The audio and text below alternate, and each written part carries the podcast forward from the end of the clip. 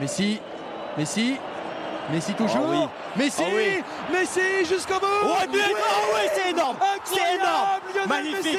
C'est énorme C'est magique, c'est magique. Fantastique Fantastique Oh, qu'est-ce Fantastique. qu'on vient de voir C'est le plus fort Qu'est-ce Fantastique qu'on vient de voir Il y avait Diego Maradona, il y a Lionel Messi. Fantastique C'est fantastique. Les libéraux, les libéraux. Le podcast qui revient sur le football de notre enfance. Souvenez-vous de ce printemps 2011, lorsque le hasard du calendrier nous avait offert une suite de classicos à contempler. Real Madrid-Barcelone était alors la plus grosse affiche du monde. Seulement, cet enchaînement de quatre affrontements en 17 jours qui aurait dû être une fête du football s'est transformé en un spectacle affligeant. Un spectacle en quatre actes, sur trois scènes et avec peut-être un peu trop d'acteurs principaux. Pour comprendre le contexte de, ces rencontres, il faut qu'on explique l'importance de cette affiche et comment est-elle devenue aussi euh, importante. Gilles Christ, l'affiche Real Madrid-Barcelone est le match le plus important d'Espagne. Ouais, bon, ça c'est quelque chose que l'on que l'on sait, que l'on et que euh, à travers les libéraux on a on a compris, hein, puisqu'on a déjà fait un, podcast sur une de ces confrontations, notamment en Ligue des Champions euh, en- en 2002.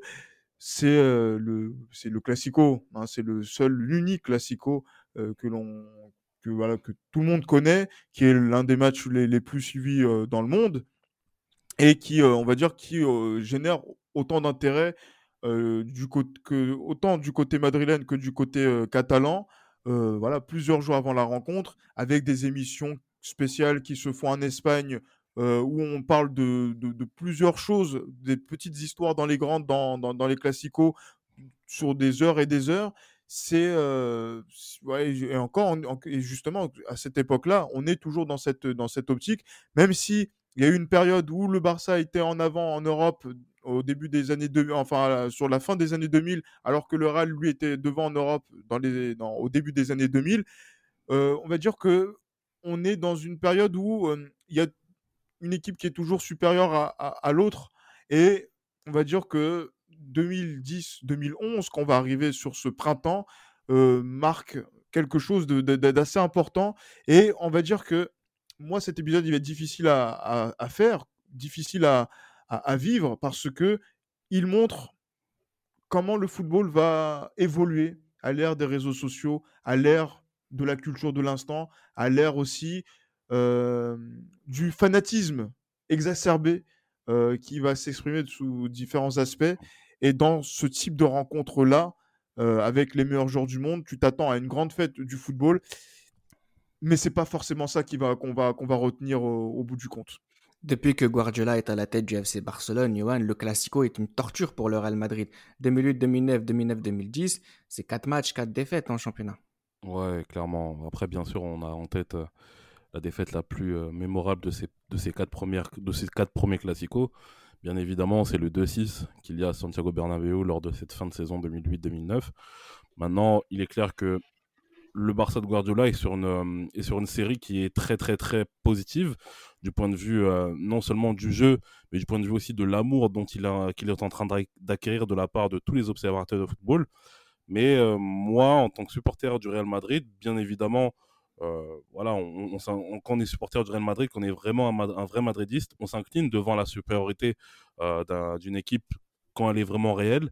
Mais moi, ce que je ne supportais surtout pas, c'était le, c'était l'excès, en fait, euh, si je peux me permettre, l'excès d'enjolivation, si je peux dire ça comme ça, dont le Barça a fait l'objet pendant cette période-là, qui me sortait à travers les yeux, surtout quand on connaît bien le football et qu'on connaît bien l'histoire du Barça depuis euh, qu'on suit le football, donc moi depuis la fin des années 90. Et là où ça, ça devient intéressant dans cette montée en neige euh, de la pression, c'est que Mourinho arrive au Real Madrid. Mourinho qui avait fait du mal au FC Barcelone la saison passée, Mourinho le tenant en titre de la Ligue des Champions. Il est présenté, Damas, comme étant le seul capable de faire tomber ce FC Barcelone. José Mourinho au Real Madrid était prédestiné après avoir régné à l'Inter, après avoir en effet gagné des titres avec Chelsea. Il était temps maintenant que Mourinho passe à l'étape supérieure en, en arrivant à la Maison Blanche pour en effet contrecarrer ben, en effet ben, cette, cette armada euh, Blaugrana et euh, à son arrivée toutes les choses sont mises en place pour que José Mourinho puisse régner et surtout bah, faire face à ce Barça et surtout s'imposer face à lui. Et quand on observe ces points-là, Mourinho ne s'est pas gêné. Et quand on voit le début de saison également du Real Madrid, avant en effet ce Classico de novembre 2010, on peut s'apercevoir bah, que tous les éléments étaient mis en place pour cela. Alors bien entendu, quand on arrive au New Camp, euh, on se dit toujours que ça va forcément mal se passer, mais euh, par rapport au Real Madrid de cette période, on pouvait clairement ne pas penser que les choses se passent ainsi par rapport à ce que nous avons vu novembre 2010. C'est Johan et Gilles Gris sont bien entendu là pour en témoigner. Moi, dernier, mois, dernier point avant qu'on puisse rentrer vif du sujet de cette rencontre, de ce premier classico, de cet exercice 2010-2011. Euh, concrètement, moi, euh, Mourinho, je l'ai vu, euh, j'ai jamais vu Mourinho comme ça. J'avais jamais vu Mourinho comme ça. Et je pense que j'interpelle aussi pas mal d'auditeurs et d'auditrices par rapport à ce que nous évoquons, c'est-à-dire le, le, le, sentiment d'impuissance que nous n'avons jamais vu chez Mourinho après avoir affronté bon nombre de techniciens, notamment en Angleterre. Et quand on se souvient également de ces duels avec Arsène Wenger, bien entendu, Sir Alex Ferguson, euh, Rafael Benitez, on a vu des, des rencontres tactiques assez prenantes. Mais là, quand on arrive à novembre 2010 et ce qui s'est passé en termes de la rencontre, je laisse les Madrilènes commenter. Non, mais c'est vrai que ça fait l'effet d'une énorme baffe parce qu'il y a tout le récit qu'il y a eu juste avant sur son arrivée à Mourinho et la mission qu'il est censé euh, euh, accomplir. C'est vrai que c'est, pas le sujet entre guillemets du podcast, mais on est obligé d'en parler, Gilles Christ, de, ce 5-0. C'est comme, c'est comme, ah ouais, en fait, c'est dans, ce bourbier que j'ai mis les pieds, en fait. C'est une baffe euh, extraordinaire qu'il prend. Mourinho, et là je parle vraiment de Mourinho, je parle même pas des Madridines ou quoi que ce soit, c'est vraiment ce côté, euh, le récit qu'on a créé, en fait, il, n'est pas prêt ce monsieur. Il n'est pas prêt parce que moi je pense déjà à cette époque-là, au risque de choquer le madridisme, que le recrutement de José Mourinho est une erreur. Une erreur. Pourquoi je dis ça? Parce que je suis désolé. Euh, le comportement du Real Madrid 2009-2010 sous Manuel Pellegrini a été celui d'un Real Madrid qui a été très joueur, qui justement manquait, on va dire, de peut-être de, de, cohésion, on va dire, de, de connaissance de, des joueurs entre les, entre les uns et les autres après un mercato express qui a été euh, très spectaculaire et qui a fini la Liga avec 96 points, avec un style de jeu qui s'est déterminé après la déconvenue contre Lyon et qui augurait peut-être un, un, avenir qui, qui pouvait répondre concrètement à ce que euh, justement à cette hégémonie du, Barça qui était en train de se mettre en place. Mourinho arrive en 2010 avec auréolé de, de tout ce qu'on a pu voir. Inter, Inter Barça, la Ligue des Champions qu'il gagne au Bernabeu et pour Florentino Pérez qui a pris l'ingénieur Pellegrini par défaut parce que Mourinho n'était pas disponible, il voit une opportunité, il a saisi. Et souvenez-vous, sur ses premiers matchs de la saison 2010-2011, le Real est certes leader du championnat, et certes leader avant le Classico, mais ce Real Madrid ne produit pas un jeu, euh, un football flamboyant. Loin de là. C'est pas, c'est voilà, du, coup voilà, il est, il est solide, il est costaud. C'est quelque chose qui va même déjà euh, à l'encontre de la philosophie du, Real Madrid, enfin pas de la philosophie, mais de la mentalité du Real Madrid. Et quand elle se présente au Camp Nou et qu'elle prend cette gifle, elle aurait dû prendre six buts, elle en a pris cinq. Voilà, donc euh, voilà, c'est bien. Mais euh, c'est Mourinho, mais est fondamentalement changé. Hein. Il était sûr de ses convictions et de sa méthode avant ce match-là. Après ce match-là, on va voir la dégringolade je suis désolé de le dire comme ça, d'un, coach qui maintenant aujourd'hui euh, voilà, est ce qu'il est. Mais euh, voilà, mais c'est, vrai qu'il a pris cette, cette claque dont tu parlais, Reda, et euh, sur lequel il va essayer de réagir au printemps 2011 d'une manière qui, moi, me débecte. Mais commençons justement avec le, ce, qui nous, ce qui nous importe dans, cette, dans cet épisode, c'est le premier acte, nous sommes le 16 avril. La scène, c'est la Liga à l'occasion de la 32e journée du championnat. Euh, soyons clairs, Johan, le FC Barcelone est assez loin devant. À aucun moment, une défaite n'aurait pu faire perdre le titre aux Catalans. L'objectif est ailleurs, laver l'affront du match aller. Bien sûr, bien sûr, il y a tout un, il y a tout, en fait, il y a tout euh, un, storytelling en plus de ce que euh, Gilles Christ a très bien, a très bien dit, hein, notamment l'arrivée en grande pompe de José Mourinho, celui qui a réussi à faire tomber le Barça, celui par lequel euh, cette, cette défaite 5-0 n'était absolument pas plausible dans le sens où c'est José Mourinho le coach du Real Madrid, il est là pour apporter une nouvelle, un nouveau souffle, un, un, insuffler justement ce ce, vent de fraîcheur et ce vent de, gagne surtout face au Barça qui est la meilleure équipe du monde à l'époque. Donc on se dit qu'il faut absolument laver l'affront lors de ce retour, euh, lors de ce match retour justement en, championnat. Euh, honnêtement, moi ce match-là, j'étais euh, autant voilà, moi j'espérais bien sûr que le Real gagne ce match, mais je me suis dit que le Barça était quand même au-dessus. du point de vue technique, du point de vue non seulement technique mais aussi mental, dans le sens où le Barça, justement, non seulement. Parce qu'en fait, ce qui, ce qui caractérise le Barça, en fait, c'est que quand ils frappent le Real Madrid, ils font pas semblant. C'est ça le truc, c'est que vraiment, c'est des victoires qui sont vraiment percutantes et, qui, marquent l'esprit. Comment? et en, tout temps. Et en tout temps, c'est ça, c'est ça aussi, c'est que voilà, à chaque fois que le Barça a vraiment frappé le Real Madrid euh, d'une manière sévère, c'est au cours des, des, on va dire des dix dernières années, si on compte l'année 2010, c'est terrible ce qui s'est ah passé. Il y a le 5-0 euh, à l'époque de Romario, il y a le bon, bon, je veux pas non plus tous les sortir hein, parce qu'il y a pas, pas mal eu de 3-0 aussi qui était un petit peu chiant à, à voir. Mais voilà, ce, ce 16 avril, on se dit que le Real va laver, doit laver l'affront et va laver l'affront, en dépit du fait que, même si c'est vrai que le Barça quand même est bien sûr devant en Liga, on se dit que le Real va laver l'affront. Mais le truc, c'est quoi? Moi, ce qui m'a posé problème sur ce match-là, c'est que c'était une bagarre en fait. C'était pas un match de football. Ce, premier match déjà ça, commence déjà, ça commence déjà à être une bagarre. Et pour moi, l'image qui caractérise, euh, l'image qui caractérise justement cette tension qui oui, c'est vrai que dans le voilà dans, l'antagonisme qui est entre le Barça et le Real, bien sûr, ça peut être excitant de temps en temps, etc. Mais moi, je trouve que c'est excessif. Et l'image, comme j'ai dit, qui, caractérise justement cet antagonisme-là, c'est quand Messi tire sur la foule. Il tire sur la foule, il tire en touche en fait. Quand euh, voilà, et vous, voyez même, il y a même des supporters justement en touche qui lancent des des, des, des, des, bâtons de je ne sais quoi à, Messi, etc. Et il y a Pepe justement qui arrive devant Messi, histoire de voilà. Mais en fait, ça c'est moi, ce qui me dégoûte, en fait, c'est que ça donne une sale image un petit peu du, du, madridisme. Et là, à ce moment-là, je me suis rendu compte à quel point on était passé, en fait, à un, level supérieur en termes de détestation entre le Real et le Barça. Et ça, malheureusement, quand on voit ce que représente le Barça à cette époque-là dans le football européen, donc le Barça, l'apôtre du beau jeu, etc., je me dis que forcément, avec le caractère de José Mourinho, avec l'image que montrent les, les joueurs du Real Madrid, on va pas s'en sortir euh, grandi. Et surtout, pour moi, je sais que l'arbitrage aura, un, aura justement le, enfin justement cette image-là aura un impact hyper important sur l'arbitrage, qu'on le veuille ou non.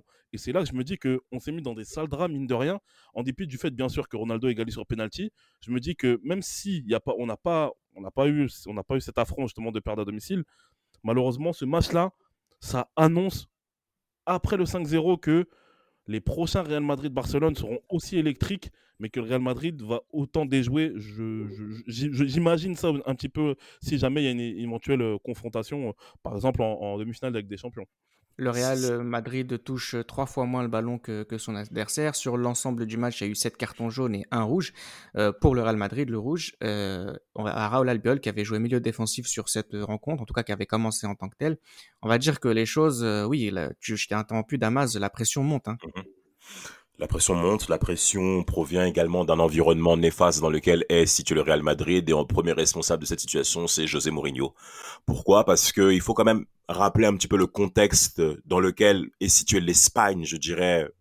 Elle sort d'un titre de champion du monde, où les joueurs majeurs de cette sélection espagnole proviennent bien entendu du FC Barcelone et du Real Madrid, qui ont réussi à créer un langage commun sous le leadership de Vicente del Bosque. Et quand vous avez sur la scène espagnole et donc européenne et bien entendu mondiale, le Classico, par rapport à novembre 2010, qui a marqué tous les esprits, à la sortie de cela, il y a bien entendu la grandeur du FC Barcelone, mais la blessure interne que subit, que subit le Real Madrid. L'esprit madridisme qui a été extrêmement meurtri par rapport à cette situation, bafoué par rapport à, à cette rencontre-là. Et en effet, comme l'a bien dit Johan, par rapport à l'affront à laver pour 16 avril 2011, on s'est rapidement aperçu que c'était d'abord un règlement de compte personnel. Et c'est ça qui est important à retenir. Pourquoi on a eu un non-match en fait? Parce qu'on s'attendrait à ce que le Real Madrid puisse montrer autre chose footballistiquement. Mais on a eu affaire à un règlement de compte personnel entre plusieurs individus sur le terrain parce qu'il n'y a pas que euh, Guardiola et Mourinho. Il y a bien entendu Sergio Ramos et Lionel Messi, en tout cas plus pour Sergio Ramos qui prend ça de manière personnelle. Piqué également qui va se rajouter dans le coup. Euh, euh, tous ces éléments-là ont fait en sorte à ce qu'on arrive à, à, cet environnement de bagarre. Oui, comme l'a dit Johan. Mais le, le plus grave, c'est pas non plus d'avoir lavé l'affront, mais surtout c'est qu'on n'a rien vu footballistiquement. On n'a absolument, on absolument rien vu. Alors quand on fait le lien avec le football européen dans lequel nous sommes à l'époque, je vous rappelle qu'en Italie, le derby de la Madonnina est en train de chuter totalement. En Angleterre, mais bien sûr, euh, l'Inter Milan c'est quand on parle de derby, quand on parle de classico, on parle de ce genre de rencontre en fait. Euh, et par rapport à ça, en Italie, on s'ennuie. En Angleterre, Manchester qui règne avec euh, la chute d'Arsenal et de Liverpool sous Benitez. Donc, il y a Manchester City qui commence à arriver, mais ce n'est pas encore là. C'est plus Manchester-Chelsea à cette époque-là. Exactement, c'est plus Chelsea qui est mis en avant avec Didier Drogba et Frank Lampard en, en première vue. Donc, le Classico est clairement le match attendu pour tous les Européens. C'est ça qui est important. Ce mois d'avril 2011 est très important pour nous en tant qu'admirateurs du football. Et quand on voit le résultat, mais on est, on est, on est abasourdi pour ne pas dire dépité. Ce match était nul. Cristiano Ronaldo a passé son temps qu'à tirer. Parce que lui, dans sa tête, c'est pas que le Real Madrid, c'est Ronaldo face à Messi. Lui, j'ai des trucs à dire sur lui. Euh, ah, pour, pour, pour, le volet Ligue des Champions, il va voir, lui. Excuse-moi. Je t'en prie, je, t'en prie, tu, vous pouvez prendre la suite, messieurs. Non, on va juste terminer sur ce match-là avec Gilles Christ. C'est qu'en fait, on a déjà l'humiliation euh, du match aller. Et c'est une humiliation footballistique et personnelle pour euh, José Mourinho. Footballistique pour la Madrid et personnelle pour José Mourinho. Et puis, tu as ce second match où tu sais qu'il n'y a rien à gagner, ne serait-ce que d'essayer de montrer des bons signaux. Et en fait, les signaux sont négatifs. Ça veut dire que, à l'image de la saison, on ne peut rien dire d'autre que c'est complètement raté c'est raté, même si voilà, il y a ce match nul qui voilà maintient l'écart entre Barcelone et, Madrid à, 8 points.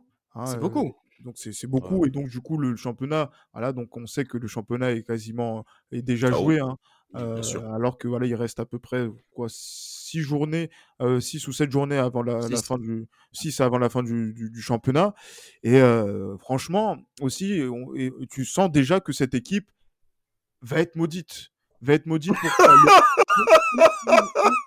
Mais Damas, pourquoi tu rigoles? Maudit Mais, c'est vrai. Damas, quand tu, quand tu vois qu'il y a le plus grand joueur de l'histoire à cette époque-là du Real Madrid, la personnalité la plus influente de l'histoire du Real Madrid, à savoir Alfredo Di Stefano, qui n'est pas fier de voir euh, l'équipe de Mourinho évoluer contre le Barça et qui, au lieu euh, de parler du madridisme sous très des louanges vis-à-vis du Barça parce que euh, il pense que le, le, jeu du Barça traite le, ballon avec respect et admiration, tandis que le Real Madrid ne montre rien. C'est un désaveu terrible, alors qu'il reste encore trois matchs. Et, déjà, et, déjà, à ce niveau-là, on, déjà, on perd la Liga, mais on se dit, déjà, on avait déjà la boule au ventre de se dire, tiens, est-ce qu'on va prendre encore six buts ou encore 5 buts comme on, l'a pu avoir sur les, sur les, dans, les matchs précédents. Mais là aussi, par rapport à quelque chose, c'est aussi, tu t'imagines, le Barça fait le triplé encore devant Mourinho en gagnant la, Coupe du Roi. Ça aurait été une très grande humiliation.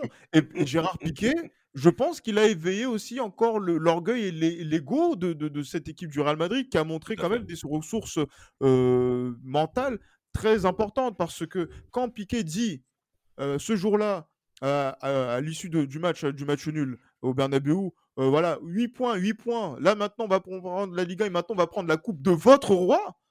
Oh ah, c'est merveilleux. Ah Moi, je trouve ça merveilleux. c'est Steve Austin, The Rock, frère. Mais, effectivement, mais justement, mais le match a lieu le mercredi après. Bah oui, c'est et, et, et, voilà, donc non, on, on, se doit de réagir en tant que madrilène on se doit de, de, dire que non, ça va pas se passer comme ça, bâtard. Tu vois, je, là, je, suis en train de, parler vraiment avec le, fort de, mon fort intérieur de 2011. C'est, et, c'est vrai que là, on va partir sur cette rencontre, sur cette finale de Coupe du Roi qui va se jouer à Valence euh, face au Barça. Et le Barça qui va être euh, peut-être euh, à un cheveu, enfin, face à son histoire pour pouvoir faire peut-être le doublé en attendant un triplé qui, pourrait arriver par la suite. Mais voilà, ce match-là part sous des auspices de, brutalité qui vont être encore plus importants que ce match de Liga. Acte numéro 2, quatre jours plus tard, nous sommes le 20 avril. La scène est la Coupe du Roi à l'occasion de sa finale. Ce match est aussi intéressant. Euh, Mourinho avait dit que la première équipe qui marquerait gagnerait. C'est ce qui s'est passé avec ce but de Cristiano qui a mis beaucoup, beaucoup, beaucoup, beaucoup de temps à venir, Yohan. Ouais, c'est un but bah, justement qui, a- arrive en prolongation. Moi, je me rappelle ce match-là. Euh, en fait, quand je regarde l'entame du match, quand je vois l'intensité que met le Real Madrid, alors j'ai pas le même feeling en fait que lors du match, euh, lors du match nul qu'il y a justement en- le, le- le 16 avril. Mais Tout en fait, fait. je me dis que comme c'est un match, en fait, avec- parce qu'en fait c'est tout un contexte, c'est un match de coupe, c'est une finale de coupe.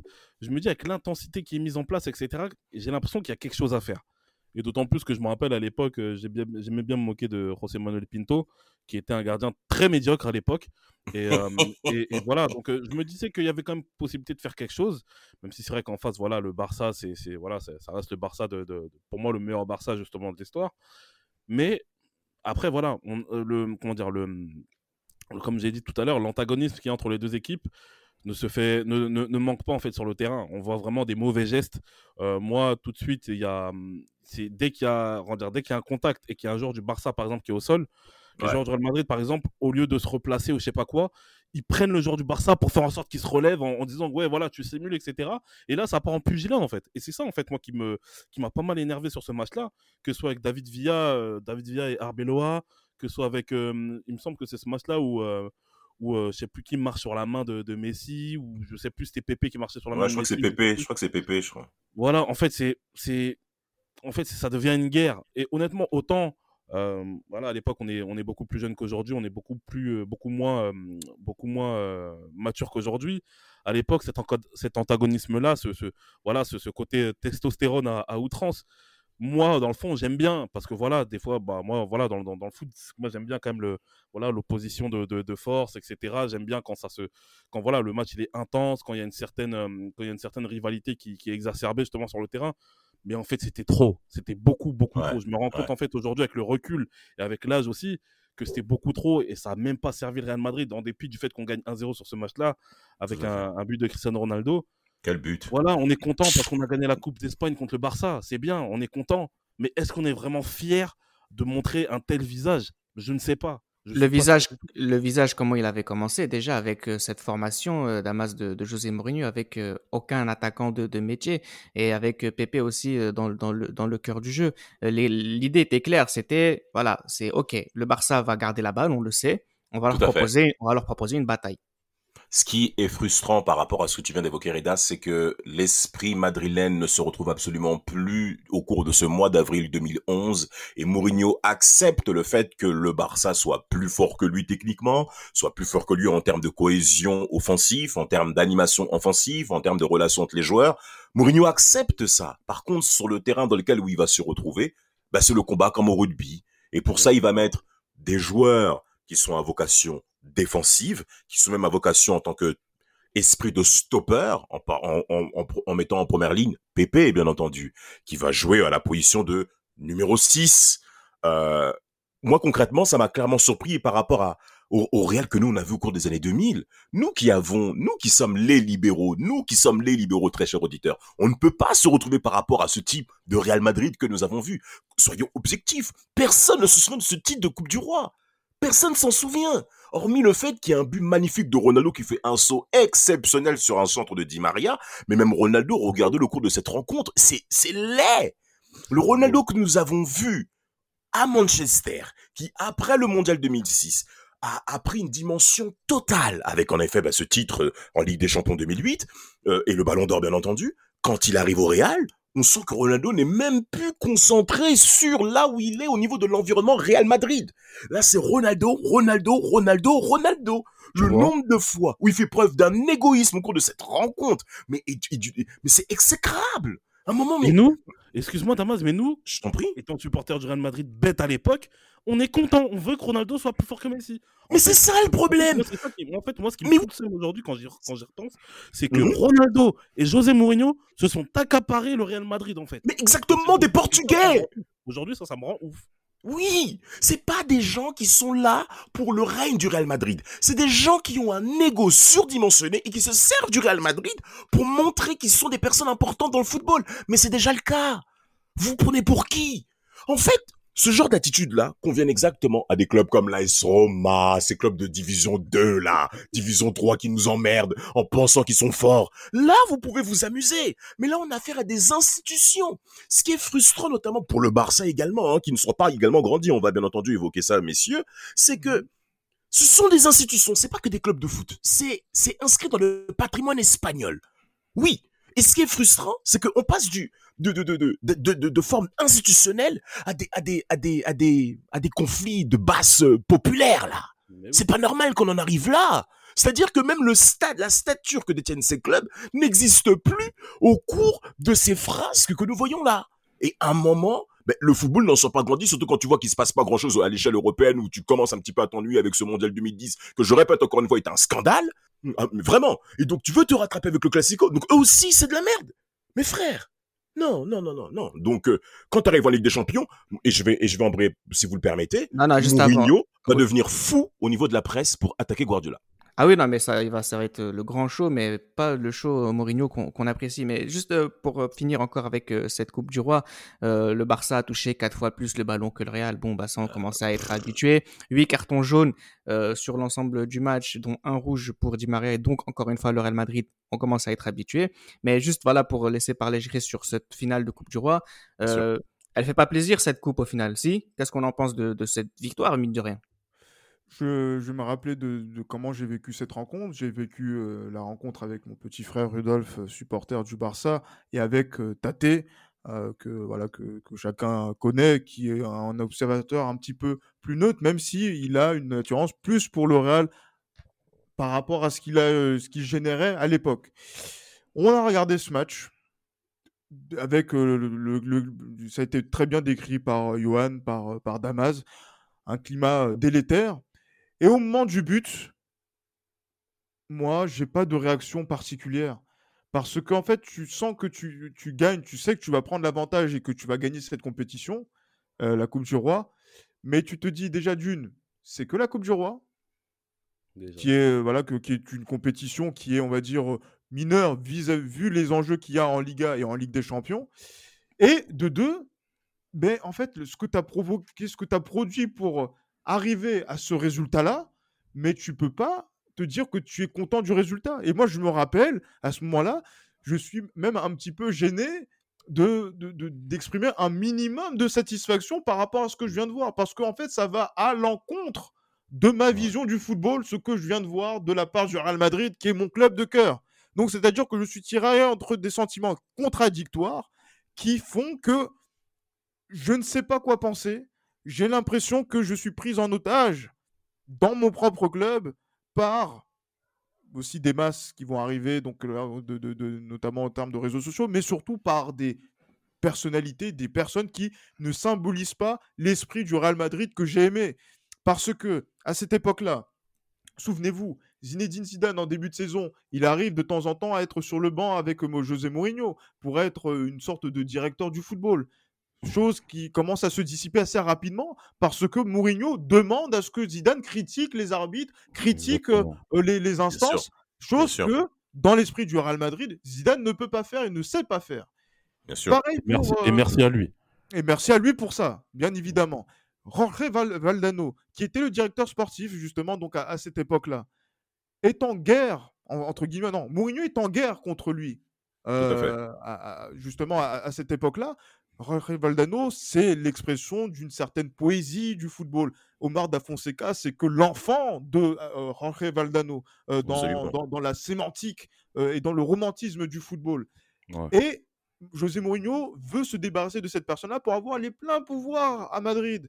Et ce Real Madrid-là, qui gagne la Coupe du Roi, ben, ça permet à Mourinho de dire euh, à Florentino Pérez, voilà, aujourd'hui, je ne sens pas que tout le monde va dans mon sens. Voilà, coupe des têtes et donne-moi les pouvoirs pour faire ce que j'ai envie de faire. Et euh, le problème, c'est que trouver cette légitimité-là autour d'événements macabres, comme euh, a été euh, cette finale de Coupe du Roi, ça va difficile. Mais à ce niveau-là, on ne savait pas que le pire était encore à venir. Eh oui, et le Real vient donc de gagner la finale de la Coupe du Roi. Il y a une intervention de Mourinho qui est assez intéressante après ce match. Il nous dit, euh, il dit, nous pouvons battre le FC Barcelone sur une double confrontation. Parce qu'avec les deux derniers actes qu'on vient de voir, il y a eu 1-1 et 1-0. C'est évidemment ce que vise Mourinho pour la double confrontation dont on va parler. Acte numéro 3. Nous sommes le 27 avril. La scène est la plus belle de toutes, la demi-finale de la Ligue des Champions. Nous sommes au Bernabeu, euh, au match aller. Pour la première fois, on a senti Guardiola, fébrile, et entré dans le jeu de Mourinho. C'est avant ce match que Guardiola dit euh, le fameux le putain de patron. On va proposer, on va proposer à Mourinho demain euh, un match magnifique et c'est comme ça qu'on va gagner parce qu'on peut déjà lui donner la Ligue des Champions pour la conférence de presse parce que ici c'est lui le putain de patron. Mm. Damas, ça y est, c'est la tension est là. C'est en fait ce qu'on a vu jusqu'à présent, c'était de la rigolade. Effectivement, là, on rentre encore plus bas. Enfin, on va même descendre encore plus bas par rapport aux heures qu'il y a entre ces, ces deux équipes, à l'antagonisme qu'il y a entre ces deux équipes. Euh, on a bien compris qu'il y avait des matchs dans le match hein, au cours de, de, de, de, cette confrontation entre joueurs, entre coachs et bien entendu entre classes dirigeantes. Il faut bien entendu pas oublier Sandro Rosel qui vient de prendre le pouvoir également été 2010 du côté du FC Barcelone après le départ de la Porta. Et quand on est sur la scène européenne, la plus belle des scènes, en effet, en, demi-finale de Ligue des Champions, au cours de la période où on, discerne les bonnes équipes des grandes équipes, eh ben, ce match aller qui va se dérouler à Madrid, on va encore une fois voir la différence et de manière assez frappante dans l'utilisation du ballon, où on sait que le Barça, bien entendu, bah, va, faire preuve de, de, de, de d'initiative que nous connaissons tous et du beau jeu que nous connaissons tous. Mais du côté du Real Madrid, quand on regarde la composition de départ, Di Maria, Ronaldo. Ah. Ozil en attaque. Ozil, Ozil en 10, il y a Pepe en 6. C'est, à côté de la Sanadjara et devant, euh, enfin, avec, Alonso. Voilà. mais, le mec, mais, le mec, s'est dit, le mec s'est dit que ça a marché en, en, en coupe, en coupe d'Espagne. C'est Alonso, c'est Alonso. La Sanadjara, Pepe, euh, Xabi Alonso au, milieu de terrain. Oui, effectivement, il s'est dit que ça, ça fonctionnait en coupe. enfin, moi, quand ça, moi, moi, quand je dis ça, c'est surtout du fait, du fait de Pepe au milieu de terrain. Moi, c'est surtout ça parce que Pepe, euh, faut pas oublier que Pepe, justement, dans cette finale de coupe, il est très très bon, très très très bon, Pepe. Ah oui, dans son rôle, il est, il, ah il est vraiment. Hein, c'est même bien que tu parles de ça, Johan, hein, parce qu'on a vu Pepe dans ce qu'on lui demande de faire au niveau en tant que milieu destructeur. il a vraiment été très bon. Ouais, il a vraiment été Pepe a eu a des séquences de jeu qui sont intéressantes. Hein, mais je pense qu'il y a quelque chose. Aussi, je pense qu'il y a quelque chose qu'on a oublié de dire depuis le début. C'est que ce qu'il faut pas oublier, c'est que Mourinho, au-delà du fait qu'il y a cet antagonisme avec le Barça, Mourinho veut être le coach qui apporte la décima au Real Madrid. Le coach qui apporte la dixième Ligue des Champions au Real Madrid, qui n'a plus de Ligue des Champions depuis le 2002.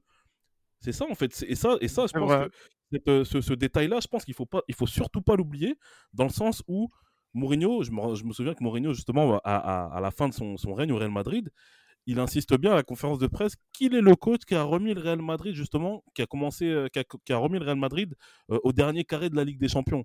Et ça, aussi, on l'a, ça aussi, on ne l'a pas précisé jusqu'à présent. Hein. Exactement. Parce qu'on est demi-finale de, en demi-finale de la Ligue des Champions ça faisait longtemps qu'on n'avait pas vu le Real à ce niveau-là. C'est vrai que ça faisait longtemps qu'on n'a pas vu le Real là-dessus, mais il n'a pas forcément à sortir grandi de ce type de performance pour ma part. À un moment, je pense qu'il faut arrêter parce qu'on sait qu'ils ont affronté qui en, quart. C'est quoi C'est Tottenham, c'est ça? Non, quand même, Damas. C'est factuel, Damas, c'est factuel. Relativiser. Je pense qu'il faut pas relativiser parce que le Real, même si c'est vrai que le Real euh, en quart de finale, euh, je sais plus tombe contre qui en ouais, C'est les Spurs. Hein. Contre, contre, Tottenham, mais c'est Adebayor qui fait la différence, oui.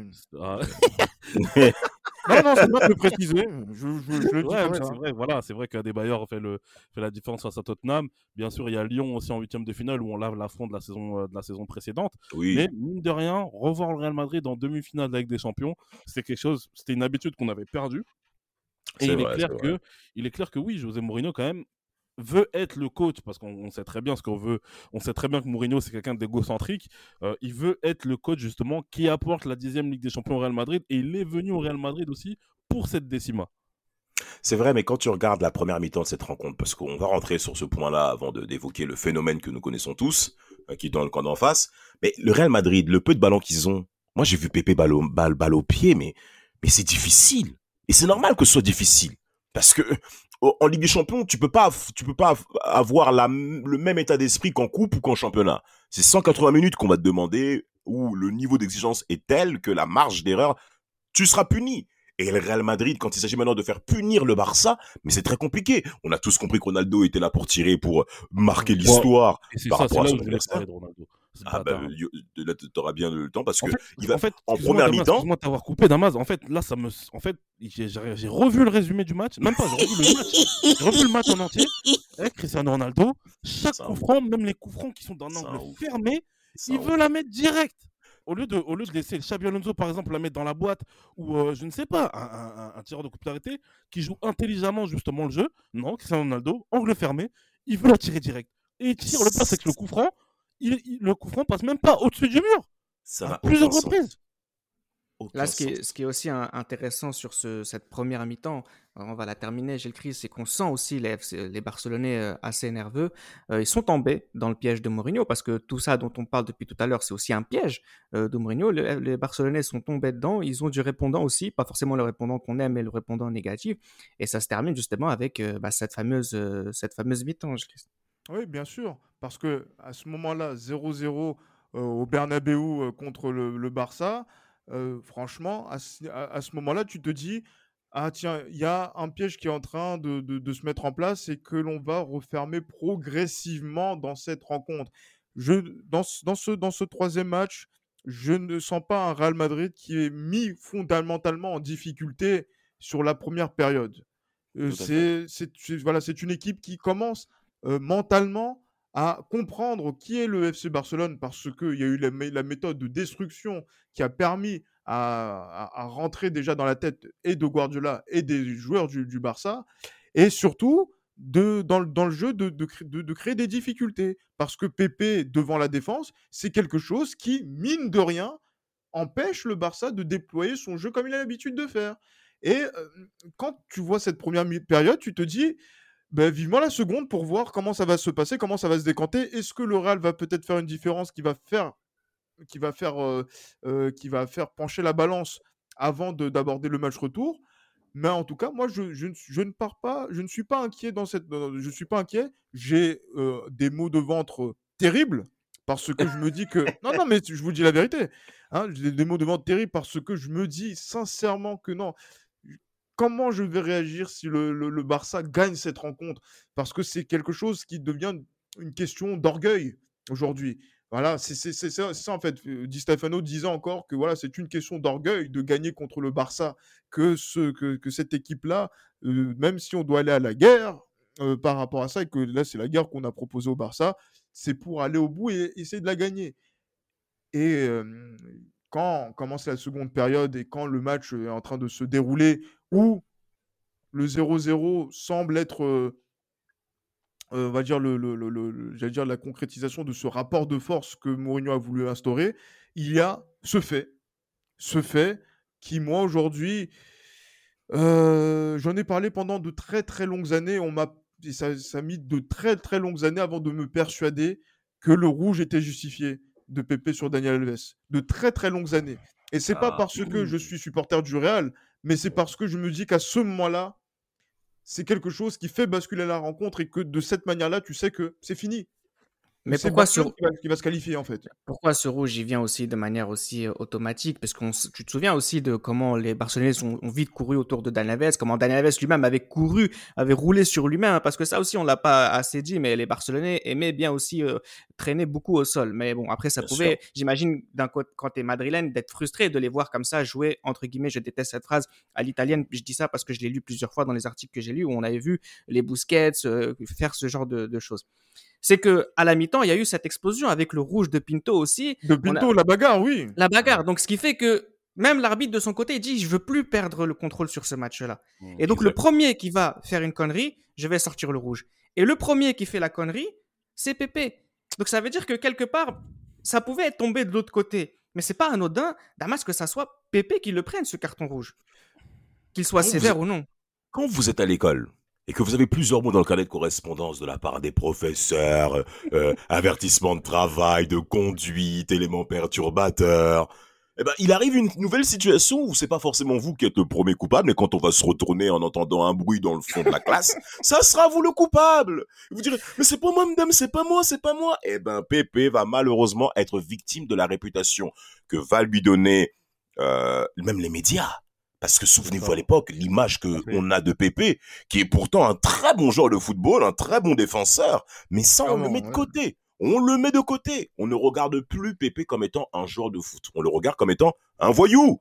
Real. Absolument. Oui, mais ah, bah, bah, attends, il donne un coup de, enfin, il rate même son coup de pied sur le mec qui est au sol. Heureusement qu'il le rate. hein. Et heureusement qu'il le rate, mais nous, on n'oubliera pas que Pépé s'est fait gonfler l'entraînement par euh, Balboa aussi. euh, en Oui, avant- bien sûr. Voilà, qu'il arrête de faire le mec mortel, ce mec-là. Il est Euh, celui-là, c'est un malade.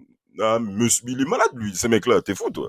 Et Il s'est eh, il s'est fait gonfler, et quand maintenant, là, on arrive à la situation demi-finale, tu peux pas te permettre également d'avoir un tel geste aussi, parce que tu sens qu'il vient aussi, mais, pour abattre son adversaire, mais Gilles. Damas, Mais moi, il ne le touche pas. sur ce Il ne le touche Et pas. en fait, il ne le touche pas, mais quand vous regardez l'intention, vous vous rendez compte que là, Pépé, dangereux. Mais moi, j'ai envie d'intervenir à ce niveau-là, c'est que Mas- Mascherano, ce qu'il fait, ce que Mascherano fait juste avant, moi, ça mérite autant. Si on doit vraiment, si on doit reprendre le contexte de ce match, dans le sens où, comme l'a dit tout à l'heure Reda, en gros, euh, Wolfgang Stark, ce qu'il veut faire, c'est marquer le coup dès qu'il y a quelqu'un qui, qui fait le malin, entre guillemets, d'une manière assez, assez brutale.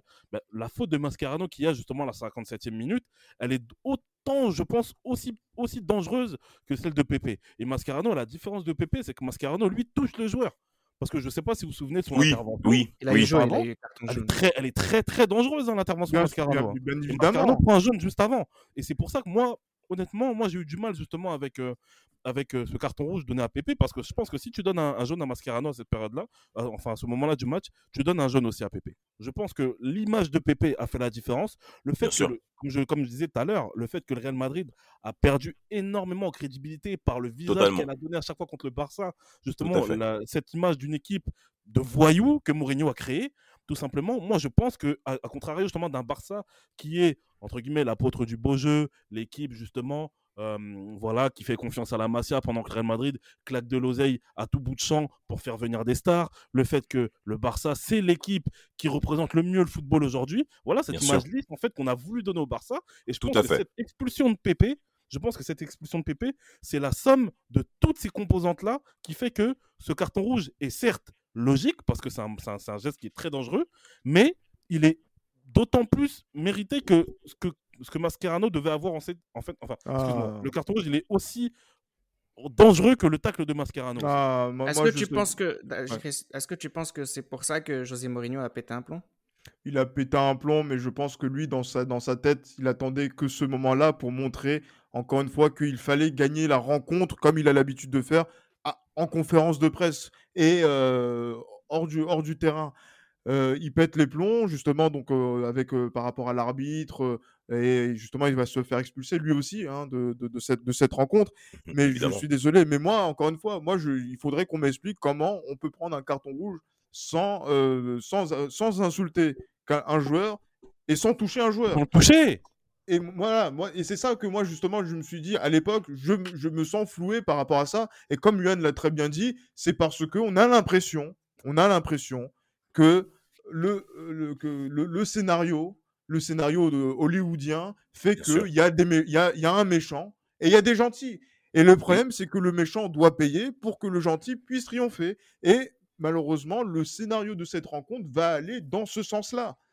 Et, euh, et- et inévitablement, à 10, sans PP et euh, on va dire dépourvu de- de- d'intention de, jeu, le Barça va pouvoir dérouler un football qui, n'a pas pu dérouler sur, euh, sur, on va dire, 80 minutes. 180 minutes, même Ouais. un peu plus, plus 45 de la première mi-temps, Oui, oui. pour Ouais. pouvoir maintenant faire la, la- la différence avec le joueur que vous connaissez. Après, c'est le quatrième classico de la saison. C'est la quatrième fois que le Real ne finit pas le match à 11. Là aussi, on n'est pas dans de l'anodin. Euh, c'est euh, c'est pour ça aussi qu'il faut garder ça à l'esprit. Effectivement, il y a un méchant et un gentil dans l'histoire. Euh, on n'a pas choisi le méchant euh, par euh, injustice hasard, aussi. entre guillemets, bien Voilà. sûr, oui. Euh, bref, sur les deux derniers matchs, euh, Messi n'était pas le plus en vue. Euh, Gilles Christ, voilà, je te laisse continuer. En Ligue des Champions, c'est différent. hein. Non, c'est- différent et justement, mais j'allais dire que ce, ce, ce, ce fou euh, trouve, euh, a bien trouvé son moment pour montrer que il est le meilleur joueur du monde, chose que Ronaldo avait vou- voulait montrer, voulait forcer aux yeux du monde. Messi arrive à le montrer avec euh, une, une éclatante euh, insolence. hein, justement, moi, ça me fait mal parce que dans, cette, dans ce match-là, voir un joueur insignifiant comme euh, Ibrahim Afellay déborder Ouais. sur le côté. Vraiment, Euh, vraiment. Et, sans- sans- et en plus, je dis pas, je- en plus, je, ne- je ne citerai pas le nom du joueur qui déborde parce que sinon ça m'énervait. Euh, pour que Messi coupe au premier poteau Ouais. et marqué. Ce but-là, déjà, c'est un coup de semonce terrible. Ouais, Déjà, voilà, donc là, à ce, moment-là, voilà, là, tu te dis, ils ont déjà marqué un but. C'est le but à l'extérieur, voilà, qui existe On encore. sait que c'est cuit. Ah, ah, Et, là, tu te dis que c'est cuit. Et que Bien là, en plus, on ne peut, en plus, tu peux même pas réagir parce que tu es à 10. Et en plus, derrière, tu ne proposes rien dans le jeu. Ça. Donc, à ce moment-là, ben voilà, donc tu essaies de te bagarrer pour essayer de, de, de- faire illusion. Mais euh, encore une fois, là, le, celui, le, le- là, là où le saut de la honte a été profond pour nous, euh, supporters du Real, mais qui a été exceptionnel pour le monde du football, c'est cette action justement dans les dernières minutes de jeu quand. Busquets donne le ballon à Messi et lui ouvre le chemin entre cinq joueurs pour euh, faire euh, l'un des buts qui va être l'un des plus mythiques de l'histoire de la Ligue des Champions, où Messi tout seul ben, humilie Diarra, Ramos, euh, Carvalho. Carvalho dans, dans- dans cette action et aligner Casillas pour marquer le deuxième but. Ce match-là, 2-0, tu te dis déjà que c'est plié, que c'est terminé et tu es humilié déjà. Et maintenant, c'est, Oui. c'est, c'est- c'est- voilà, même si Mourinho va aller en conférence de presse pour dire No entiendo, ¿por qué? ¿Por Ok. qué? ¿Por Ok, qué? No entiendo. Eh, Mais voilà, mais tu, même si on, a, son- on partage son sentiment, malheureusement, le mal est déjà fait. Et le, et le Barça, encore une fois, montre que il est supérieur au, Real et il, était bien temps qu'il le montre parce que sur les deux premiers matchs, c'était pas forcément. Ils l'ont pas montré, en tout cas, à la hauteur de, ce qu'ils ont fait tout au long de la saison. Après ce match, euh, le show Mourinho, qui autrefois était sympa, devenait euh, pathétique. Il reprochait à l'arbitrage de favoriser le FC Barcelone. Il a sous-entendu les faveurs supposées du match contre Chelsea euh, de 2009. Il a même demandé si c'était parce que le Barça avait UNICEF sur leur maillot UNICEF sur le maillot, ouais. c'est qu'ils ça. avaient le il est droit malade, ce mec. Ah, mais après, ça, c'est du Mourinho. euh, ça, c'est- avaient le droit de, de tout faire. Guardiola, de son côté, a préféré parler de, de Messi. D'ailleurs, la seule satisfaction de ce match, Johan, en tant que supporter, en tant que, en tant que observateur du foot, c'est de se dire ah ouais merde, en fait, on est en train de voir Messi jouer au football. On est en train de voir euh, ce qui, pour moi, était euh, très difficile à accepter. Comme j'ai dit, hein, à l'époque, je n'ai que 20, je n'ai que 19 ans, parce que moi, je suis né en fin d'année. Euh, je n'ai que 19 ans. Moi, à l'époque, j'accepte pas que Messi est le meilleur du monde. J'accepte pas que Messi est meilleur que Cristiano Ronaldo. J'ai du mal à accepter que le Barça est plus grand, est plus fort plutôt que le Real Madrid, parce que pour moi, le Real Madrid est- restera plus grand quoi qu'il en soit, mais que le Barça est plus fort que le Real Madrid, j'ai du mal à accepter. Et justement, en ce, en ce soir du 27 avril 2011, euh, je sais pas si vous vous souvenez, c'était à l'époque où on réagissait, on réagissait beaucoup sur Facebook euh, quand il y avait les classiques. Ouais, Et bien moi, sûr. je me rappelle, après ce match, j'ai écrit deux mots et avec une virgule entre les deux, j'ai écrit quoi? Messi, virgule, respect, point. j'ai écrit ça parce qu'en fait, quand tu, tu vois, malgré tout le, malgré toute la, tout l'antagonisme qu'il y a entre le Real et le Barça, malgré que moi je suis un supporter du Real Madrid, cette 87e minute là en fait, elle te cloue, elle te cloue Ouais, sur ton canapé. Ouais, Tu vois ce que complet. je veux dire? Ça veut dire que tu peux même pas contester quoi que ce soit, etc. Ouais. Et avec le recul, comme j'ai dit, aujourd'hui, j'ai 10 années de plus. Avec le recul, je me dis, mais en fait, non. Ce que Messi a, a- a mis à la face du monde ce, ce- ce- jour-là, c'est- tout simplement extraordinaire. Et, et à ce moment-là, tu sais, quand Messi met ce, tour- ce- ce- ce deuxième but-là, je me dis, c'est bon, quoi qu'il en soit, même si le Barça ne gagne pas la Ligue des Champions, le ballon d'or, il est déjà joué. Bien le sûr. ballon d'or est déjà, c'est déjà, c'est fait. Messi aura le ballon d'or en 2011. Et, euh, et moi, justement, ce, pour, pour finir justement sur ce but-là, la 87e minute, qui m'a, comme vous pouvez le voir, m'a m'a profondément marqué. Moi, c'est le, c'est le commentateur anglais, en fait. Le commentateur anglais qu'il y a sur ce Ouais. fait, quand Ah oui, revois- quand wonderful, la- wonderful. quand je revois justement le- la, la rediffusion de ce match-là, le commentateur anglais, il, il crie même pas. Il dit three, il dit quoi? Two, three, four, five players. Brilliant, brilliant. brilliant. Ouais, même pas, ouais. En fait, même pas il crie, en fait. Tu vois ce que je veux dire? C'est que, en fait, pour lui, il est tellement. C'est, ça, dépasse, ça dépasse tellement l'entendement qu'il est même pas surpris. En fait, il dit c'est pas possible. En fait, c'est juste fort. C'est juste trop fort. C'est juste trop brillant, en fait. Et à ce moment-là, même si on se dit, voilà, il y a un match retour, etc., voilà, à stade final, comme on dit au Real Madrid, mais on sait très bien au fond de nous que le Barça a déjà un gros, gros, gros pied en finale de la Ligue des Champions à Wembley. Dernier acte, toujours en Ligue des Champions. Nous sommes le 3 mai pour le match retour de cette demi-finale. Il n'y a pas Ramos, il n'y a pas Pepe, il n'y a pas Mourinho. On va enfin voir du football du côté du Real Damas. Vous avez déjà la réponse, très cher auditeur. Il suffit d'écouter ceux qui sont avec vous euh, au travers de cette émission. Il y a déjà des rires de Gilles, de Reda, de, de Johan. Ça a été un match qui a été diffusé pour TF1, je m'en souviens très bien. Euh, C'était euh, Jean-Michel Larquet qui était bien entendu aux manettes. Papa, mal papa Larquet. Et il s'était ennuyé ce soir-là, je m'en souviens, par le timbre de sa voix. Il était quand même marqué quand on connaît la dimension émotionnelle qu'a Jean-Michel Larquet avec le football. Euh, on peut, moi j'avais bien compris ça ce soir. Il y avait une action au cours de ce match retour où Cristiano Ronaldo qui peut, qui est, qui est au pressing sur Mascherano et Mascherano tombe par terre. Il, il, il se tord de douleur. Ah et, euh, et, tu, et tu sais que c'est faux. Tu sais que c'est du mytho. Et le Barça a joué sur ça aussi. Parce qu'il n'y a pas que le Real sur qui on doit taper. C'est également l'attitude des Barcelonais de pouvoir appuyer sur euh, euh, cette, cet esprit de, de, de- d'homme gentil, d'homme doux, d'homme qui est là pour la, d'homme qui est là pour euh, la masse, euh, des- pour les, la masse des gens qui aiment le football. Eh ben non. Parce que quand on connaît au fond et surtout ce qui va se passer après dans les différentes années qui vont suivre euh, au cours des années 2010, on sait que le Barça n'est pas un enfant de cœur. Et par rapport à cette confrontation-là, par contre, il y y a concrètement rien à dire. Parce qu'on a parlé des absents, vous avez bien entendu, bien mentionné, messieurs, Pepe, Mourinho et consorts. Mais de l'autre côté, il y a le retour d'Iniesta. hein. Iniesta est là au match retour. Et il y a plusieurs actions dangereuses que va mettre en, en, en avant le Barça, où Iniesta sera à la main. Euh, Casillas va faire un très bon match retour. Casillas va faire de grosses parades, de gros arrêts. Il va répondre présent. Mais, mais, mais, mais, mais soyons clairs, le Real est toujours dans cette perspective de bagarre.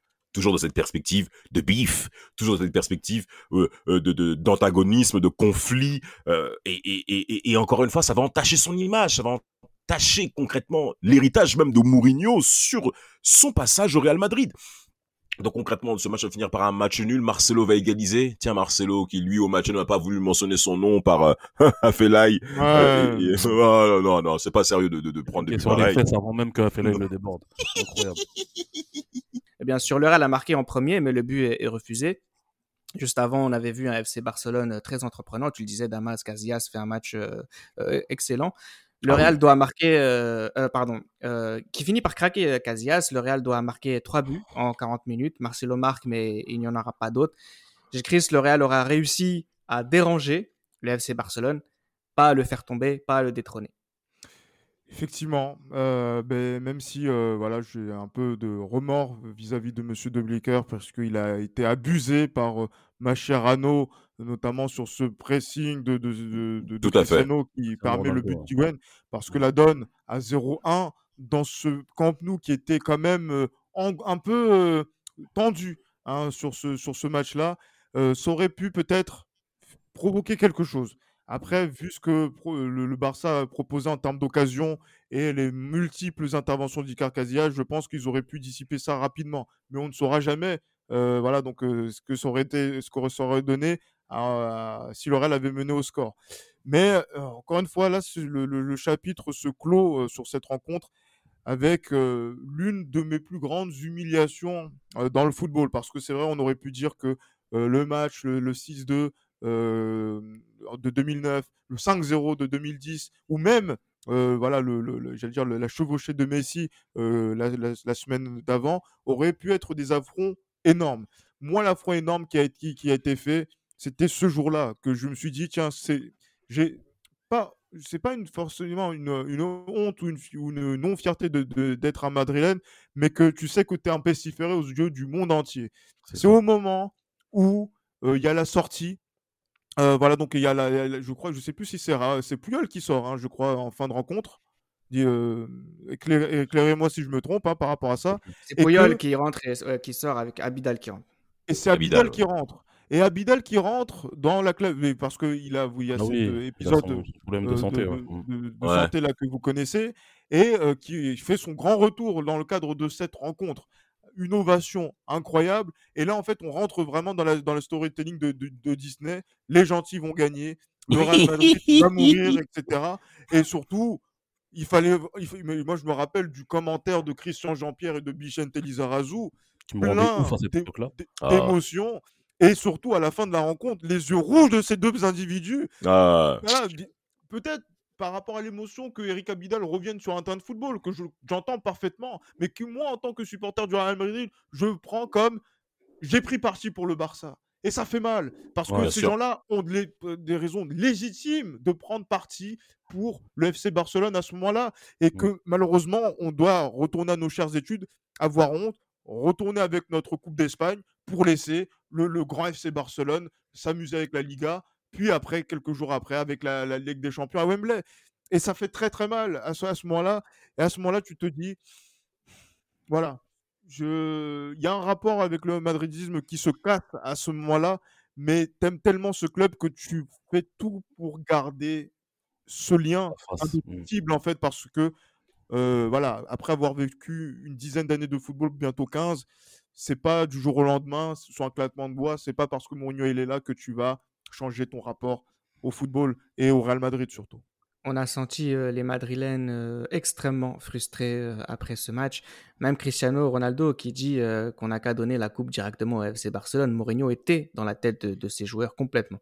On aurait pu, on aurait pu s'arrêter là, mais il reste des classicos en 2011 euh, à traiter. Le Barcelone fait le doublé championnat et Ligue des, Champ- et Ligue des Champions. Le Real, lui, gagne la Coupe du Roi.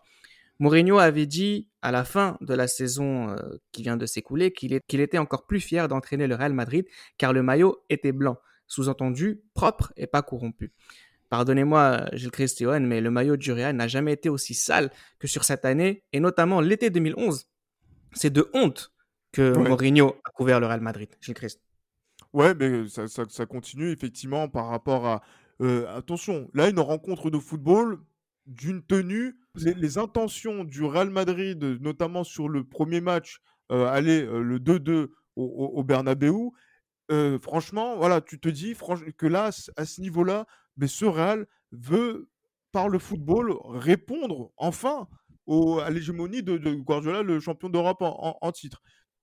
Et parce qu'on voit un Real qui donne tout, mais un Barça qui, malgré tout, malgré, arrive à sortir voilà, donc de, de son chapeau. Donc euh, voilà, donc, euh, voilà, donc euh, le, le 2-2, sans plus aller piquer, effectivement. Donc du coup, c'est ce qui fait mal, parce que nous, on donne tout. Eux, ils sont pas encore à fond, et pourtant, on n'arrive pas à gagner. Mais on a proposé un autre, un autre football. Et pareil sur le match retour. Un match, franchement, qui est euh, très, très, très, très. Moi, j'ai beaucoup apprécié le, le rythme de, de, de- de la rencontre. hein. Je parle vraiment du, Mm. du terrain par rapport à, à ce qui s'est passé avec euh, les, les exploits de Iniesta, Messi encore, etc. Mais euh, le répondant Toujours à, à- à ce- à ce niveau-là bah, avait été euh, bien. Moi, pour moi, avait eu. euh, moi, j'ai eu une bonne impression par rapport à, par rapport à ça. Mais le, le, le Real est beaucoup trop fort. Enfin, le, pardon, le, le Barça est beaucoup trop fort. Et Messi euh, nous règle encore une fois avec ce but qui fait très très mal. Et surtout, dans ce, mais surtout le contexte est pourri par José Mourinho qui, euh, voilà, donc. euh, se, voilà, se pince un petit peu le nez quand Messi crache à, quelques mètres de, de lui. Et surtout, je vais laisser mes camarades en, parler, cette, cette bagarre et surtout cette, voilà, cet affront que, Mourinho a fait en mettant le doigt dans l'œil. Ah, ouais, Tito Villanova, c'est c'est n'importe quoi. Franchement, c'est. Autant même moi, le match aller aussi m'avait euh, m'avait euh, m'avait satisfait du fait, bon, même si c'est que 2-2, il y a le but à l'extérieur, etc. Bon, c'est pas un bon résultat. Mais dans le fond, dans le fond, je me dis quand même, c'est la Super Coupe d'Espagne. C'était pas hyper important, mais ça reste quand même un classico. Je me suis dit, mine de rien, c'est bon, c'est bon signe en fait ce qu'on est en train de montrer. Et je pense qu'aussi que la saison du Real Madrid en, en championnat en 2011-2012 montrera vraiment qu'on est vraiment à un niveau qui est extraordinaire cette année-là. Mais ce match retour, comme j'ai dit, autant le Real Madrid justement a égalisé, autant justement jusqu'au but de Karim Benzema. Enfin, à partir du but du Karim Ben- de, de Karim Benzema, on était en balotage favorable à ce niveau-là. On était prêt à aller en prolongation. Mais autant, ce qui s'est passé à la fin, je Ah, ne comprends pas. On ne mais, comprend pas pourquoi il y a cette. Déjà, il y a Marcelo qui fait cette faute inutile. mais, mais- Euh, après, c'est un, de très laid. frustration. qu'il y a. Ouais, c'est- après, c'est un geste, c'est un geste de, de, de frustration qu'il y a. Mais je me- on, on se demande, mais pourquoi, pourquoi il fait ça en fait? Ça sert à quoi de faire ça? C'est fini. c'est. Et puis même, c'est la Super Coupe d'Espagne. Mais une fois de plus, comme on dit, c'est José Mourinho qui est dans leur tête. José Mourinho, justement, les a, rendu ces joueurs comme étant des animaux faut dire la vérité. C'est les joueurs sont devenus des animaux sous, José Mourinho, en fait. Et quand on voit ce que José Mourinho fait à Tito Villanova, honnêtement, moi, je me rappelle, j'avais regardé ça avec des potes. Franchement, quand on a vu au ralenti ce qu'il a fait, on a explosé de rire. D'ailleurs, on était quatre, deux supporters du Barça et deux supporters du Real. On a explosé de rire, mais au fond de nous, quand on rentre, quand on rentre chez nous, on se dit, mais en fait, on a, c'était déjà bien bas ce qu'on a montré l'année dernière en, demi-finale avec des champions, mais là, le finish justement de ce match-là, c'est tout ça, c'est pitoyable en fait. C'est pitoyable et, et une fois de plus, on est rentré dans un autre, on est rentré dans une autre sphère en fait en termes de, en termes d'antagonisme qu'il y a entre le Real Madrid et le Barça. Et c'est, ce n'est pas ce dont on a besoin. C'est ce qui, ça ne caractérise pas en fait le Real Madrid. Il y a déjà eu des périodes où le Barça dominait le Real Madrid, mais il n'y a jamais eu, ça allait jamais au-delà justement du cadre, du cadre purement footballistique en fait. Et c'est ça en fait qui, qui, qui, fait, excuse-moi du terme, qui fait chier parce que une fois de plus, c'est l'image du Real Madrid qui, qui, en prend un coup et José Mourinho est le principal protagoniste justement de cette image qui se dégrade. Et l'équipe euh, d'Espagne euh, dans tout ça, Damas? Ben, on sait que pour le mondial 2010, euh, Vicente de Bosque avait réuni les grands leaders en effet de ces deux équipes afin de former un front commun. On sait que côté la sélection espagnole, il y a pas mal eu de clivage au cours des années 2000 par rapport aux grands joueurs hein, qui composaient cette équipe. On parle bien entendu du Barça et du Real, sans compter également ceux du FC Valence. Et Vicente de Bosque a, fait du très bon travail en réunissant en effet ces leaders-là en, première ligne, en prenant en compte Xavi, Casillas et Puyol, bien entendu. Euh, Casillas, en parlant de ça, va, va, va, faire le nécessaire hein, pour, pour, pour appeler en effet ces deux autres protagonistes pour dire que il faut maintenant se calmer, il faut maintenant arrêter euh, cette situation dans laquelle où ça risquerait même de, de, faire en sorte à ce que personnellement il y ait, il y ait une véritable fracture et, au, niveau de la sélection espagnole. Et moi, je trouve que cette initiative était plutôt intelligente de la part de, de, de, de, ces trois grands joueurs, de ces trois grands monsieur, euh, d'agir comme ça. Mais il y en a un qui va en effet pas prendre en considération, qui va encore une fois le prendre personnellement. Moi, concrètement, je le répète, José Mourinho, en fait, il nous a déjà déçus. Mais là, c'est pas une déception. Ça prouve en fait que ce monsieur est cuit et qu'il n'est pas conscient des enjeux de ses actions et des conséquences que lui-même il mène au sein du Real Madrid. On a vu. Excuse-moi, Damas, il est conscient bat les reins. Mais, mais oui, il en est conscient. Oui, ça, je suis bien sûr qu'il en est conscient. Mais il s'en bat les reins. Voilà, c'est bien ce que je dis. C'est Mourinho, Mourinho, Mourinho et encore qui? Mourinho. Alors que là, t'es pas dans un petit club, t'es pas dans un club moyen, t'es pas à Chelsea où Chelsea et t'es personne en Europe à qui tu vas commencer à bâtir les choses sur, sur, ton, sur tes directives à toi. Non, non, non, non. Là, t'as affaire à d'autres figures de proue dans cette institution, donc tu veux pas te permettre de te comporter comme ça. Et la victime de cette histoire va être qui? Iker Casillas, qui va euh, faire en sorte à ce que il soit, il va très mal prendre le fait que Iker Casillas ait pris cette initiative de pouvoir euh, affronter cette situation de clivage qui entre les deux clubs, entre les deux, mhm. les deux, les deux grands points majeurs, et, et, et, et, mener dans le vestiaire euh, une atmosphère impitoyable pour euh, Iker Casillas, avec plusieurs frasques dans la presse, dans les vestiaires, mettre à dos certains joueurs auprès de San Iker. Mais, mais, mais, mais. Et moi, ce qui m'a étonné, c'est l'absence de Pérez. Là, je, je, je pense que Gilles et, oui, doivent réagir. Mais, mais pourquoi Papa Pérez n'a pas réagi plus tôt? Mais parce qu'il a donné le chèque en blanc à Mourinho pour faire ce qu'il a envie de faire, tout simplement. Et c'est, et justement par rapport à ça, donc là, aujourd'hui, Papa Pérez, comme tu dis, Damas, ce qu'il veut, c'est que c'est qu'il puisse récupérer des titres, euh, des, des, titres majeurs, chose qu'il n'a pas encore fait, puisque la Coupe du Roi est, ce qu'elle est, mais ce, n'est pas ce trophée-là qui intéresse Florentino Pérez. Euh, et, et, justement, euh, Mourinho arrive à faire comprendre à euh, Florentino que s'il a les pleins pouvoirs, il va arriver au bout de son, de son succès qui va lui apporter la décima. Donc, voilà, il n'y a plus personne. Mourinho gère tout le sportif, tout le sportif, il faut le dire, même s'il est en bisbille avec certains mecs de, de la Junta Directiva. Mais euh, Perez ne peut, ne peut pas réagir, puisque en fait, il pense être aussi dans la bonne direction. Et la saison va lui donner raison, et mais justement, même, en voilà, même, même si les conséquences en Europe ne sont pas celles qu'on, espérait malheureusement, et que ça a été très douloureux par la suite. Mais voilà, c'est, c'est, c'est, une vision du football qui est restée et sur lequel justement il y a, y a eu ce, ce clivage-là qui, qui, qui s'est mis entre le madridisme dit traditionnel et le nouveau madridisme qui arrive avec l'ère des galactiques et l'ère des réseaux sociaux, avec lequel maintenant on est obligé, et je le dis bien obligé, de composer aujourd'hui. Parce que cette, euh, cette, ces, ces différents matchs euh, qu'on vient de traiter arrivent justement au tout début de cette nouvelle décennie, une nouvelle décennie qui va être totalement différente par rapport à celle qu'on a connue. Et c'est aussi le début justement euh, de cette rivalité Cristiano Ronaldo-Messi qui va absolument tout cristalliser. Moi, je me souviens aussi d'avoir été, par exemple, en Afrique sur cette époque-là. Il y avait que des gens qui supportaient le Real Madrid et que des gens qui supportaient le FC Barcelone. Et parfois, Exact. regarder des matchs dans des cafés, ça t'est devenu dangereux. Horrible. Horrible. Donc il y avait vraiment un, un contexte, un climat qui était devenu assez incroyable sur euh, toutes les années qui vont suivre.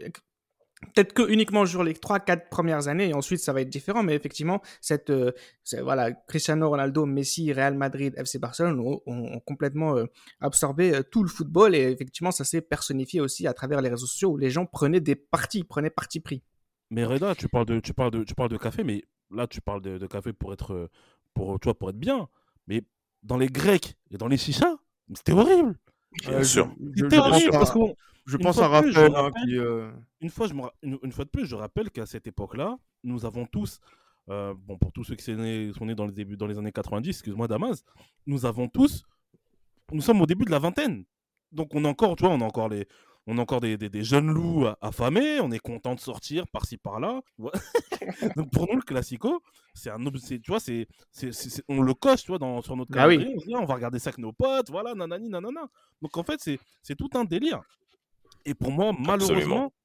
autant c'est vrai que quand on a vu justement après le départ de José Mourinho et l'arrivée de Carlo et la première saison de Carlo Ancelotti, on a vu surtout lors du match à Santiago Bernabéu un classico d'une qualité qui était excellente en début du fait que le Real perd 4-3 à, à domicile, mais autant justement on a, y a- il y a- on a perdu cette rivalité qui allait au-delà en fait du football. On l'a perdu sûr. justement au- après le départ de José Mourinho. Alors autant moi au tout début, je dirais pas que je m'en suis plaint, mais ça m'avait, tu vois, ça m'avait marqué. Mais autant je me dis, Dieu merci, on est sorti de cette période-là. Parce que ça devenait n'importe quoi. Et quand je dis ça devenait n'importe quoi, c'est non seulement par rapport aux joueurs, mais aussi par rapport aux supporters de footix qu'on a ici en France. C'était horrible. Après, il y a aussi, euh, moi, quelque chose, euh, je vais laisser Christ en parler parce que je sais que je sais qu'il va dire ce que je pense. C'est aussi euh, Ramos, Piqué, ces nouveaux visages du leadership de la décennie qui a suivi cette overdose de Classico. Oui, clairement, c'est, on va dire que ce sont ceux qui vont prendre la relève de, des défenseurs dont on a parlé dans, toutes ces épi- dans tous ces épisodes des, libéraux, qui ont eu des accomplissements sportifs de très très haut niveau, parce que voilà, ce sont de très grands joueurs, de très grands défenseurs. On a pu faire euh, l'étalage de, tout le, le talent de Sergio Ramos euh, dans, dans un épisode euh, ici. Euh, mais euh, encore une fois, après, dans la personnalité de ces, de, ces gens-là, qui sont euh, pleinement dans l'antagonisme et la, rivalité, le comportement hein, en tant que leader technique, puis leader tout court de, de leurs, de leurs équipes, ne, ne correspond pas même à, la, à la hauteur de leur club. Je parle en particulier pour Sergio Ramos, dont je pense, on va dire, en tant qu'individu, très peu de bien euh, en tant que en tant que capitaine alors que j'en j'en j'en je- voilà pensais pas mal de j'en pensais pas mal en tant que lieutenant euh, à, cette époque-là. Et, euh, non non fr- franchement c'est voilà c'est on est on rentre dans un football où euh, ces clubs-là on on, dire, sont entrés dans une dictature où il fallait tout gagner, tout gagner tout le temps, tout le temps, gagner tous les matchs de championnat, parce que là, on parle de, de, de, de ces, de ces duels-là où euh, le, le Real ou le Barça doivent avoir au minimum, au minimum, hein, euh, 96, 98 points pour être champion. Pour être champion. Tout à fait. C'est ce qui est, qui est hallucinant sur euh, 2010, 2011, 2012, 2013. Ce qui, comme voilà, on marche sur la tête en termes de, de, de- de nombre de, points, de chiffres, etc. Mais euh, voilà, donc c'est voilà, d'être dans cette vampirisation justement, donc où aujourd'hui il faut avoir un palmarès qui doit être complet, on doit avoir des stats qui doivent être complètes pour être le meilleur joueur éventuellement. C'est à cause de cette époque-là et c'est aussi à cause aussi de, de- du comportement de, de, ces, de ces ploucs, merde. Il faut que je le dise là parce que là, je- je- j'étais en train de me retenir, mais non, ce sont des ploucs. Les, les deux, les deux, les deux, par Ramos, Piqué. là. Voilà, je- j'en ai- il y, en a- il y en a assez. Cet enchaînement de classico a définitivement mis fin au football de notre enfance. Les affiches devenaient plus importantes que les compétitions. Les nouveaux leaders des grands clubs n'avaient plus la classe de leurs aînés. La personnification des joueurs et des coachs devenait caricaturale. Quoi qu'il en soit, faites l'effort de la réflexion et vous verrez qu'en tant qu'observateur et consommateur du football, tout a changé pour nous après ces confrontations. C'était Les Libéraux, un podcast produit par Sport Content.